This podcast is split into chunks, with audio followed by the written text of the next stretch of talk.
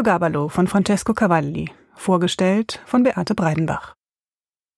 Ein Machtmensch, der über Leichen geht, um seine unersättliche sexuelle Gier zu befriedigen, der je nach Laune mal als Mann, mal als Frau auftritt und sowohl Frauen als auch Männer liebt.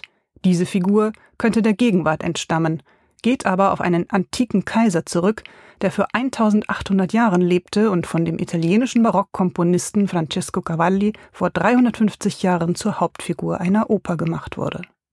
Eliogaballo heißt diese Oper und sie ist heute kaum bekannt.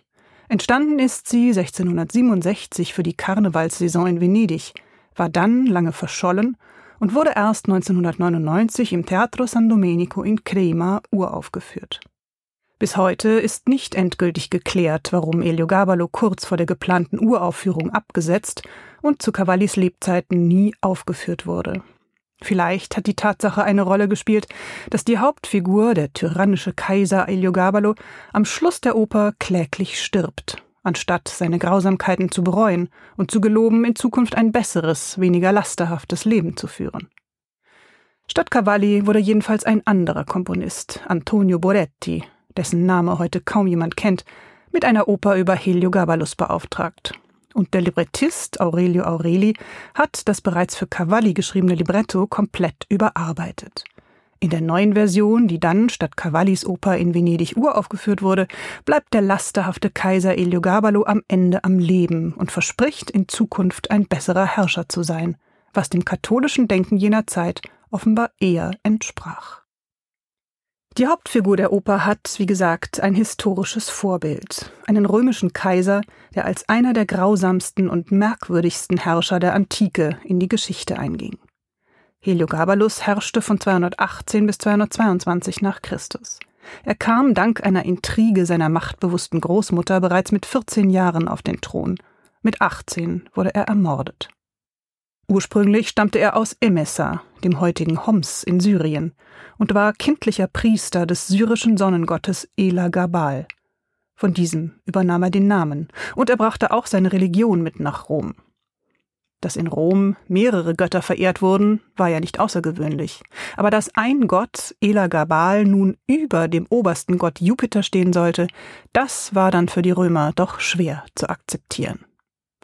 Für Politik interessierte sich der jugendliche Kaiser kaum, dafür umso mehr für absonderliche religiöse Riten und ausschweifenden Sex in allen möglichen Formen. Zeitgenossen von Heliogabalus berichten, während seiner Herrschaft habe die Stadt Rom Kopf gestanden. Heliogabalus zog, so liest man, in Frauenkleidern durch die nächtlichen Straßen Roms und sogar durch die Bordelle der Stadt, wo er sich Männern als Prostituierte anbot. Heute würde man ihn vermutlich genderfluid nennen. Er heiratete einen Mann und nahm dabei selbst die Rolle der Braut ein. Es ging das Gerücht, dass er Roms Geheimdienst damit beauftragte, die öffentlichen Bäder nach besonders gut ausgestatteten Männern zu durchforsten. Ein Athlet namens Zotikus, der auch in der Oper vorkommt, bekannt für die Größe seines Penis, wurde mit Militäreskorte von Kleinasien nach Rom gebracht. Insgesamt heiratete Heliogabalus mindestens viermal, möglicherweise sogar siebenmal, so ganz genau weiß man das nicht. Kein anderer römischer Herrscher hatte jedenfalls in so kurzer Zeit einen auch nur annähernd so hohen Verschleiß an Gattinnen. Die kaiserlichen Hochzeiten ließen die öffentlichen Finanzen ausbluten. So erstaunt es nicht, dass sich die öffentliche Meinung in Rom nach drei Jahren endgültig gegen Heliogabalus gewendet hatte was auch seiner Großmutter, die ihm ja zur Macht verholfen hatte, nicht verborgen blieb. Sie ließ ihren Enkel und dessen Mutter, ihre eigene Tochter, auf äußerst grausame Art und Weise ermorden und hiefte Alexander, Heliogabalus Cousin, auf den Thron, um ihren Einfluss auch weiterhin zu sichern.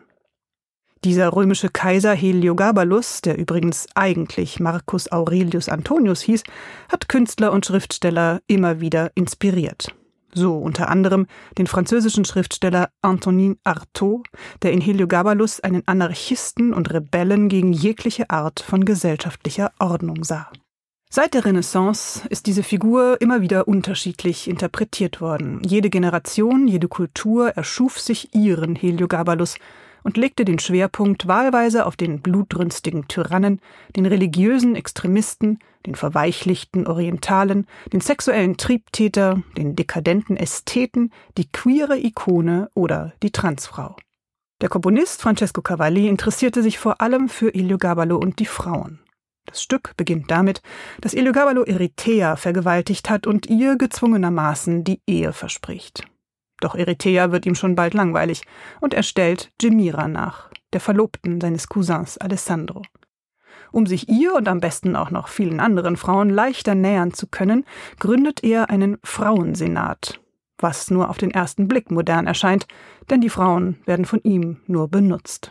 In diesem Frauensenat will er selbst ebenfalls als Frau erscheinen. Als diese Idee nicht zum Ziel führt, plant Eliogabalo ein Festessen, bei dem Jemira ein Schlafmittel verabreicht werden soll, damit sie sich ihm willenlos hingibt. Falls Alessandro ihm dabei in die Quere kommen sollte, ist Eliogabalo bereit, seinen Cousin umbringen zu lassen. Doch auch dieser Plan scheitert. Und schließlich ist es in Cavallis Oper, historisch korrekt, Eliogabalo selbst, der stirbt, so wie auch seine beiden Helfer, die Amelenia und sein Geliebter Zotico. Man kann sich fragen, warum Cavalli nicht damit beauftragt wurde, eine überarbeitete Version zu komponieren, da ja die Version, in der der Kaiser stirbt und seine geschändete Leiche in den Tiber geworfen wird, nicht mehr zeitgemäß erschien.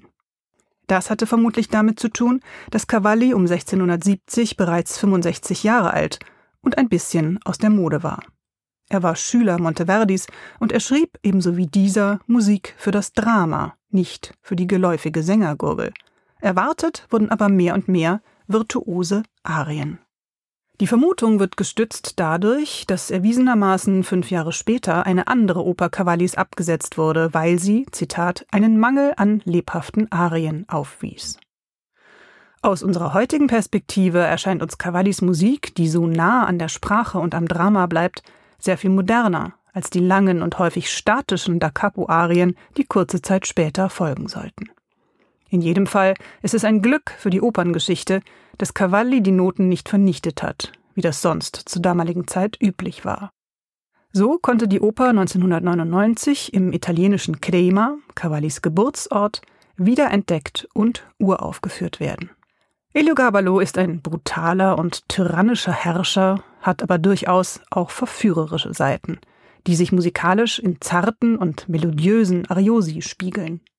Diese Figur, die sich nicht scheut, auch über Leichen zu gehen, um sich Genuss zu verschaffen, dabei aber durchaus auch eine gewisse Faszination ausübt auf ihre Umwelt und letztlich einsam zugrunde geht, könnte ein Vorläufer Don Giovannis sein. Die Oper Eliogabalo dauert ungekürzt deutlich über vier Stunden. Wir sind hier am Opernhaus Zürich für diese Neuinszenierung mit dem Material durchaus frei umgegangen. Wir haben einige Rezitative gestrichen und das ein oder andere instrumentale Zwischenspiel eingefügt. Aus dem Material ist als eine wirkliche Gemeinschaftsarbeit von Dirigent, Regisseur, Dramaturgie und Sängerinnen und Sängern des Ensembles Musiktheater für unsere heutige Zeit entstanden. In der Titelrolle ist der fantastische ukrainische Countertenor Juri Minenko zu hören. Ein Mann, der im Falsett singt und klingt wie eine Frau, spielt also einen Mann, der sich als Frau verkleidet. Die Figur Lenia, die Amme, eine ältere Frau, wird gesungen von einem Tenor. Und Giuliano, der jugendliche Liebhaber, wird gesungen von einer Mezzosopranistin. Die Travestie gehörte zur Oper der damaligen Zeit dazu. Heute würden wir Crossdressing dazu sagen. Die musikalische Leitung dieser Neuproduktion hat Dmitri Sinkowski. Er ist sehr erfahren in Barockmusik und leitete als Konzertmeister schon viele international renommierte Barockensembles. Nun ist er zum ersten Mal in Zürich zu Gast. Von Elio Gabalo ist, ähnlich wie bei Monteverdis Popea, nur die Gesangslinie und der Basso Continuo überliefert, keine ausgeschriebene Partitur. Im 17. Jahrhundert wurde die Besetzung des Orchesters an die Größe und die finanziellen Möglichkeiten des jeweiligen Theaters angepasst. Somit muss der musikalische Leiter für eine Aufführung eine eigene Instrumentation herstellen, und jede Neuinszenierung dieses Stücks klingt anders. Den Möglichkeiten des Opernhauses Zürich entsprechend ist bei uns ein relativ großes Orchester zu hören, sehr farbig instrumentiert, mit Zink, Laute, Cembalo, zwei Theorben, Barockharfe, Posaunen, Schlagzeug und Streichern. Es spielt das Orchestra La Scintilla, unser Opernhaus eigenes Spezialensemble auf historischen Instrumenten. Regisseur des Abends ist Calixto Bieto. Sie erinnern sich vielleicht. Hier in Zürich inszenierte er bereits Die Soldaten von Bernd Alois Zimmermann, eine Aufführung, die auch in Berlin und Madrid zu sehen war. Außerdem Der feurige Engel und zuletzt Monteverdis Incoronazione di Popea. International bekannt ist Calixto Bieto für seine bildkräftigen, emotionsgeladenen Operninszenierungen. Calixto Bieto empfindet die Figuren dieser 350 Jahre alten Oper als sehr heutig, die emotionalen Konflikte, in denen sie stecken, als sehr modern. Entsprechend spielt die Inszenierung in einer sehr heutigen Welt. Dabei ist Bieto nicht so sehr daran interessiert, die Geschichte und jede einzelne Intrige logisch und realistisch nachzuerzählen. Ihm geht es vor allem um starke Bilder und mitreißende Emotionen. Deshalb sind auch die Räume, die auf der Bühne zu sehen sind, nicht unbedingt realistische Orte, sondern vielmehr traumartige Räume, Seelenräume, die innere Zustände der Figuren zeigen oder aber realistische Räume, die in Traumwelten kippen können. Entstanden ist eine, wie ich finde, sehr starke Arbeit mit einem fantastischen, außergewöhnlich spielfreudigen Ensemble.